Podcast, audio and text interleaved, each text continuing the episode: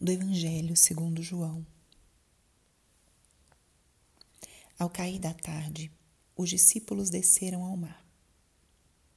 Entraram na barca e foram em direção a Cafarnaum, do outro lado do mar. Já estava escuro e Jesus ainda não tinha vindo ao encontro deles.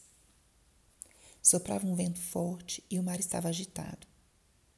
Os discípulos tinham remado mais ou menos cinco quilômetros quando enxergaram Jesus andando sobre as águas e aproximando-se da barca. E ficaram com medo. Mas Jesus disse: Sou eu, não tenhais medo. Quiseram então recolher Jesus na barca, mas imediatamente a barca chegou à margem para onde estavam indo. Espírito Santo, alma da minha alma, ilumina minha mente, abre meu coração com teu amor, para que eu possa acolher a palavra de hoje e fazer dela vida na minha vida. Estamos hoje no sábado da segunda semana de Páscoa. Terminamos essa segunda semana de Páscoa com esse evangelho, que é a continuação da multiplicação dos pães. Depois da multiplicação dos pães, Jesus fica despedindo as pessoas e os seus discípulos se adiantam. Ele manda os apóstolos que vão na frente e aqui acontecem algumas coisas que, dentro desse contexto da Páscoa, são muito é, interessantes. Semana passada nós meditávamos e contemplávamos as passagens das aparições de Cristo ressuscitado. E as aparições é, trazem alguns elementos do tempo em que Jesus estava com os seus apóstolos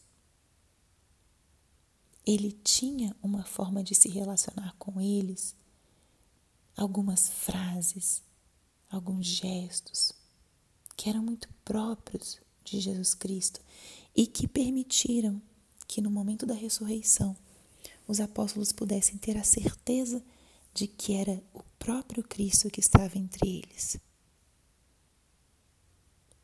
Essa cena que nós estamos contemplando hoje aconteceu nos anos da vida pública de Jesus, ele envia os seus apóstolos. E estes apóstolos, sozinhos, enviados, mas estavam sozinhos, sem a presença de Cristo, no meio do mar.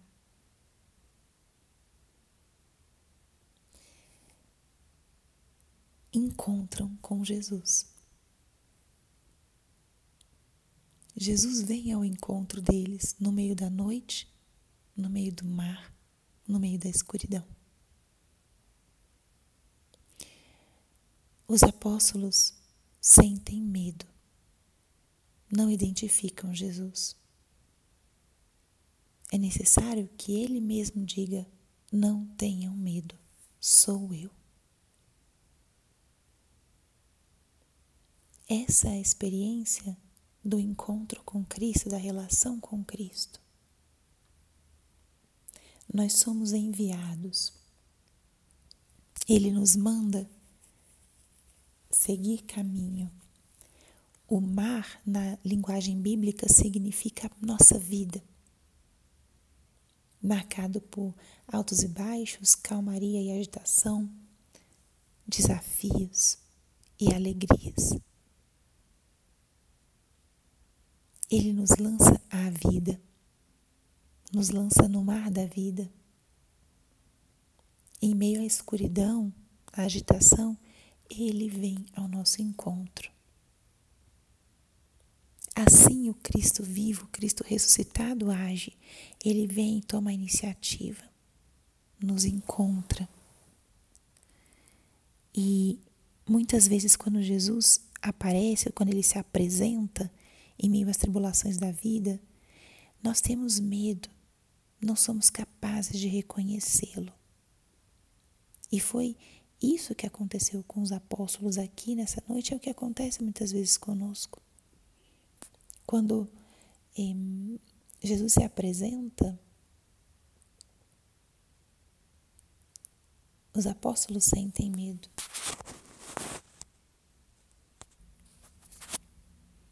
Nós também acreditamos em Jesus e muitas vezes esperamos a vinda dele, como os apóstolos esperavam que ele chegasse em algum momento, que ele se manifestasse. E Jesus vem caminhando sobre as águas. Se a gente volta àquela imagem das águas como a nossa vida, ele está por cima de tudo que a gente possa passar. Jesus supera infinitamente as nossas tribulações, os nossos temores. Vir caminhando sobre as águas significa o domínio do Senhor sobre todas as circunstâncias da nossa vida. Ele é o Senhor. E aqui a reflexão que a gente pode fazer hoje, nesse sábado, terminando a segunda semana da Páscoa, é essa: Jesus é o Senhor da minha vida. Qual é o lugar que ele ocupa? Ele caminha sobre as águas da minha vida. Eu sou capaz de reconhecê-lo quando ele manifesta que ele está no comando. Quando ele se aproxima e quer acalmar alguma situação, quando ele se apresenta e eu posso talvez estar perdido nos meus próprios gostos, nos meus próprios interesses. Quando ele quer entrar na minha barca, na barca da minha vida, quando ele quer entrar um pouco mais em algum aspecto da minha vida, da minha história pessoal, eu permito que Ele seja o Senhor? Os apóstolos tiveram medo, mas quando ele disse: Não tenham medo, sou eu, ele levou imediatamente a barca para outra margem. Assim é também. Ele é o Senhor da nossa vida, da nossa história. Eu tenho o desejo, a determinação de acolhê-lo como meu Senhor. Quando Jesus toma o senhorio da nossa vida, nós saímos dos, das agitações e vamos a outra margem, a margem como sendo esse lugar seguro. Quando Ele toma as rédeas. Quando nós não permitimos que Ele seja o Senhor, ficamos ali no meio do mar. Muitas vezes temerosos ou sozinhos. Deixemos que Jesus seja o Senhor da nossa vida, da nossa história. Deixemos que Ele caminhe sobre as águas da nossa vida, que Ele se apresente e que Ele nos conduza a uma margem segura, que Ele nos conduza a um lugar seguro. Agradeçamos ao Senhor o final dessa semana, essa segunda semana da Páscoa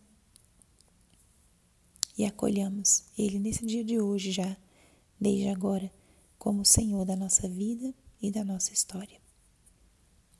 Glória ao Pai, ao Filho e ao Espírito Santo, como era no princípio, agora e sempre. Amém.